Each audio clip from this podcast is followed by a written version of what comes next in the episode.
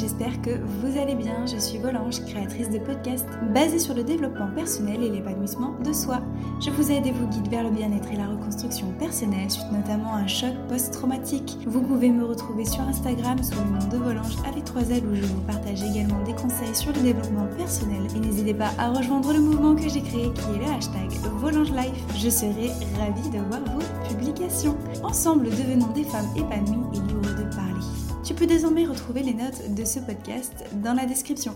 Alors la semaine dernière, j'ai t'ai donné les outils pour que tu puisses savoir ou non d'ailleurs si tu es une personne hypersensible. Donc j'espère que tu l'as écouté parce que euh, et puis je t'invite d'ailleurs à aller l'écouter parce que sinon tu vas pas comprendre ce qu'on va aborder euh, aujourd'hui. Donc euh, n'hésite pas à aller d'abord écouter la première partie sur l'hypersensibilité pour savoir si tu es une personne hypersensible et ensuite tu, comprendras mieux le, le podcast d'aujourd'hui. Puisqu'aujourd'hui en fait je vais te donner 10 outils, 10 outils qui vont te permettre d'apprivoiser ton hypersensibilité. Je te recommande vivement de prendre quelques notes sur euh, les outils que je vais te donner pour euh, noter ceux qui vont te convenir le mieux. Ou alors tu retrouveras directement les 10 outils dans les, dans, les notes du podcast, donc euh, dans la description. Donc d'abord, le premier outil, ça va être de désamorcer l'émotion. Désamorcer l'émotion quand elle arrive. Si tu es une personne hypersensible, si tu te reconnais comme personne hypersensible, tu dois être sujet donc à des émotions fortes. Et ce que j'appelle les émotions fortes, donc là j'en ai fait un podcast là-dessus qui est intitulé Au secours mes émotions m'envahissent. Donc n'hésite pas à aller l'écouter pour en savoir un petit peu plus, mais les émotions fortes ce sont celles qui viennent spontanément, immédiatement, qu'on ne sait pas trop comment gérer. Donc ton objectif aujourd'hui, comme je te disais, ça va être d'évacuer absolument cette émotion. Tu peux évacuer cette émotion déjà en extériorisant, donc en en parlant. En en parlant, ça aide énormément. Donc tu peux par exemple trouver euh, une personne de confiance. Trouve la personne de confiance euh, qui est bienveillante, en qui euh, tu peux révéler tes émotions sans avoir peur, sans avoir peur du jugement, sans avoir peur de te faire juger tout simplement, sans avoir peur du regard de l'autre. Une personne qui est bienveillante et qui saura t'écouter vraiment sans difficulté. Évidemment aussi, si tu es, euh, si tu n'as pas la personne de confiance euh, avec toi au moment présent, au moment où l'émotion elle est forte, je te recommande aussi, et tu sais que c'est un de mes exercices préférés, c'est l'exercice d'écriture.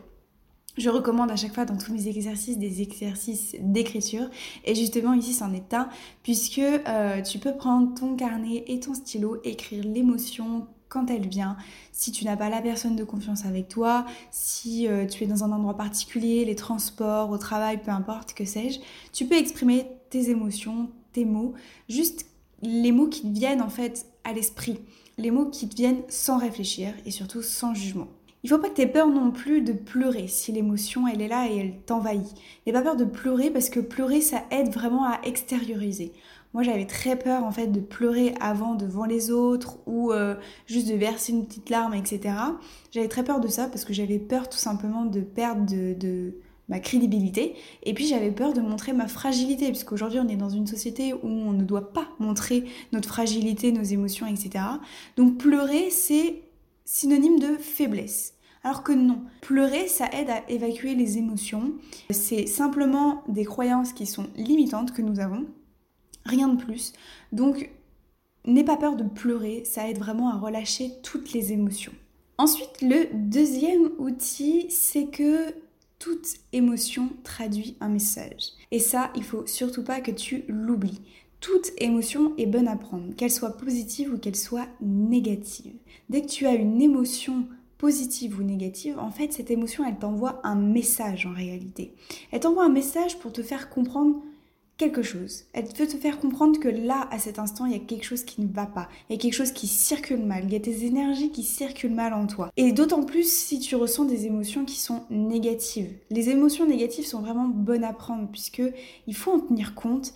Il faut euh, tenir compte qu'en fait, c'est plutôt un message qui est bienveillant. C'est un signal d'alerte en fait, tes émotions. C'est euh, c'est le niveau d'alerte. Dès qu'il y a une émotion négative, en fait, tout simplement, c'est ah, là, il y a quelque chose qui en toi ne va pas. À toi de trouver qu'est-ce qui ne va pas, mais ça, ça traduit vraiment un message. Reçois, écoute et entends ce message. Tu laisses l'émotion s'exprimer en toi. Surtout, faut surtout pas la retenir en fait. C'est ça que, que l'on a tendance à faire, c'est retenir l'émotion et ne pas la laisser s'exprimer. Sauf que si tu laisses parler l'émotion, en fait, ça va se réguler beaucoup plus vite. Il faut surtout pas empêcher l'émotion de vivre en toi, puisque plus tu vas la canaliser, plus tu vas brider tes émotions et elles vont s'accumuler, elles vont s'envahir en fait à l'intérieur de, toi, à l'intérieur de soi, et c'est là que ça risque vraiment d'exploser. C'est là que qu'est la difficulté, puisque après c'est beaucoup plus compliqué ensuite à, à gérer l'émotion. Le troisième outil est de comprendre l'information, puisque comme je viens de te dire, toute émotion est bonne à prendre. Il va falloir prendre le temps de l'accueillir. Prendre le temps d'accueillir l'information pour bien la comprendre. Dis-toi que le cerveau, il met à peu près 2 à 3 minutes pour traiter une émotion, ce qui est relativement court et rapide comme temps. Donc, je te conseille vivement de prendre ce petit temps pour souffler un coup, pour boire un petit peu d'eau, pour voir l'évolution en fait de l'émotion à l'intérieur de toi, observer un petit peu comment ça évolue à l'intérieur de toi et puis comment ça s'estompe progressivement.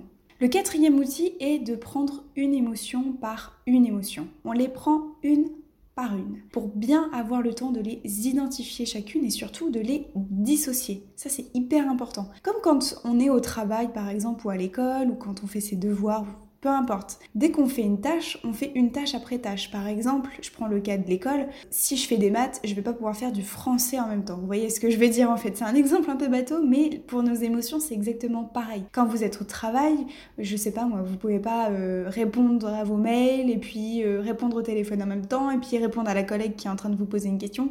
Ça, c'est pas possible. Vous faites tâche par tâche. Eh bien, une émotion, c'est exactement pareil.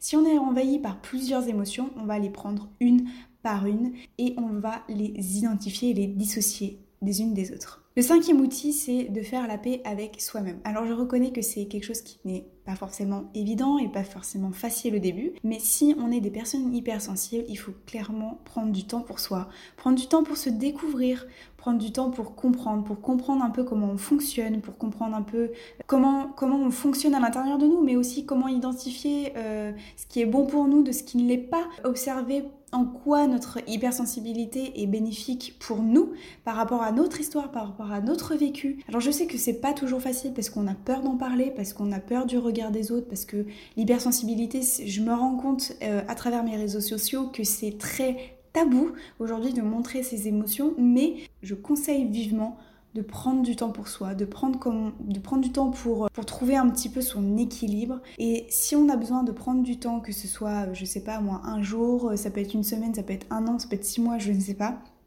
de prendre le temps, d'avoir du recul, de, comprendre comment un petit peu on fonctionne en fait, tout simplement. Et surtout, il ne faut pas avoir peur d'en parler parce que c'est vraiment ça qui nous bloque. On a peur d'en parler de notre hypersensibilité alors que c'est c'est ça la clé en fait. C'est ça, c'est le fait d'en parler, c'est vraiment ça la clé. J'en viens au sixième outil qui va donc euh, de pair avec le cinquième outil qui va être de te pardonner. Il faut se pardonner d'avoir agi aveuglément, il faut se pardonner d'avoir surréagir en fait à des moments, des moments particuliers. Il faut se pardonner de ne pas avoir eu les bons mots. Il faut se pardonner, tout simplement. Dis-toi bien que tu n'avais pas les clés, tu n'avais pas les clés que tu as aujourd'hui, tu n'avais pas les outils que je viens de te donner, tu n'avais pas les bonnes informations, tu n'avais tout simplement pas le mode d'emploi sur ton fonctionnement. Pardonne-toi. Pardonne-toi d'avoir eu des actions que tu regrettes, etc. Il n'y a pas de mal, c'est juste que tu n'avais pas conscience de ton hypersensibilité. Le septième outil, ça va être de calmer ses sens, puisqu'en fait, quand on est hypersensible, j'ai expliqué dans le podcast sur la première partie sur l'hypersensibilité, que quand on est une personne hypersensible, on a des sens qui sont développés et très fortement développé. Donc tout ce qui va être lumière vive, les sirènes des pompiers, etc.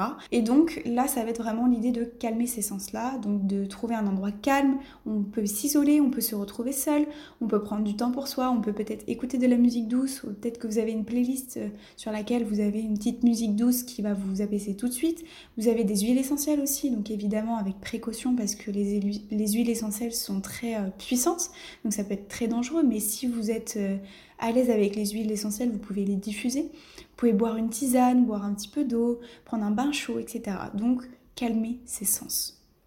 Le huitième outil, c'est d'intégrer une morning routine. Alors s'agissant de la morning routine, j'en ai fait un post sur Instagram. J'ai également fait euh, traiter ce sujet-là sur le blog, sur mon blog que tu pourras retrouver d'ailleurs le lien dans la description. Je te donne donc ma morning routine sur le blog et celle que je pratique un petit peu tous les jours. Si tu veux avoir des pistes sur ma morning routine, je t'invite à aller consulter donc euh, le blog, il n'y a pas de souci. Mais en tout cas, euh, la morning routine, ça consiste vraiment à prendre du temps pour soi, calmer son esprit, faire du yoga, méditer et surtout faire les exercices de gratitude et d'affirmation positive. Quand on est hypersensible, ça c'est super important de faire ses gratitudes et de, enfin, d'écrire ses gratitudes et ses affirmations positives, de les cultiver un petit peu chaque jour, d'être reconnaissant envers la vie, de remercier à la vie, etc. pour tout ce qu'elle nous apporte au quotidien. Et ça recentre en fait, ça canalise les émotions, ça recentre vers l'essentiel, ça, voilà, c'est vraiment, on est euh, focalisé, on est tourné vers le positif pour commencer la journée. Donc ça peut vraiment aider en fait à, à recentrer ses émotions et à revenir à l'essentiel si vous voulez. Le neuvième outil consiste à devenir son propre meilleur ami. Dis-toi, demande-toi surtout quelles sont les attitudes et quels conseils tu donnerais à un ami qui vient te voir et qui t'explique qu'il a découvert quelque chose d'hyper surprenant à son sujet. Prends le temps, tu réfléchis comme si tu devais donner un conseil à un ami. Mais tu vas lui donner des conseils qui sont bienveillants évidemment. Tu es cet ami qui est aimant et qui est attentif. Quels conseils te donnerais-tu? Et enfin, le dixième et dernier outil, c'est de ne pas être trop exigeant avec soi-même. Et ça, c'est clairement euh, quelque chose où euh, on a le plus de difficultés, je pense, parce qu'on a tendance à être très dur avec nous-mêmes, on nous impose des choses qui sont beaucoup trop lourdes, euh, on s'impose, on s'afflige des, des, choses qui sont difficiles en misant sur des objectifs qui sont beaucoup trop forts, trop pour nous tout simplement. Donc, n'hésite pas à prendre le temps qu'il faut pour prendre le temps de te découvrir, d'aller à ton rythme surtout, et de dire que s'il y a des moments où là tu te sens submergé, de dire là c'est ok, je prends du temps pour moi, j'analyse, j'écris s'il y a besoin, j'en parle, etc. Mais surtout, si là je sens que je suis submergée, c'est ok. Je prends du recul, mais surtout je ne m'impose pas plus de choses. Alors j'ai pour habitude dans mes podcasts de, donner un petit exercice en fin de, de podcast. Et aujourd'hui j'ai envie de vous donner à nouveau, je sais, un exercice d'écriture. Donc je vais te demander d'écrire sur ton carnet toutes les situations, les moments, les événements particuliers où tu as agi et réagi, mais qu'ensuite tu as regretté l'action ou l'acte que tu avais fait. Et à la suite de quoi tu vas écrire ton pardon. Tu vas écrire que tu te pardonnes parce que tu n'avais pas les bons outils. Tu vas écrire que tu te pardonnes parce que tu n'avais pas le bon fonctionnement, tu n'avais pas les clés, tu n'avais pas le mode d'emploi. Tu ne savais pas tout simplement que tu es une personne hypersensible. Tu vas pardonner tes actes, tu vas pardonner le résultat. Tu vas pardonner toutes tes actions. Tu peux aussi réaliser, et je pense que ça peut t'aider, de le réaliser sous la forme d'une lettre, si tu as envie. Ça peut vraiment aider, par exemple, de se rédiger une lettre à soi-même. Tu peux aussi te mettre dans la peau de la meilleure amie, comme si tu écrivais un mot à ta meilleure amie, comme si tu allais lui envoyer un SMS ou que sais-je, une lettre, peu importe. Réconforte cette meilleure amie et trouve les bons conseils. Et bien voilà mes blooms, c'est là-dessus que se termine ce podcast. J'espère que mes conseils pourront vraiment t'aider dans ton quotidien. En attendant, je t'invite à me retrouver sur Instagram sous le nom de Volange avec 3 L et à me soutenir sur mes différentes plateformes, que ce soit SoundCloud, Deezer, Spotify ou les 5 étoiles sur iTunes, ça me ferait vraiment très plaisir. En attendant, je vous dis à très bientôt et à la semaine prochaine. Je vous fais de gros bisous. Ciao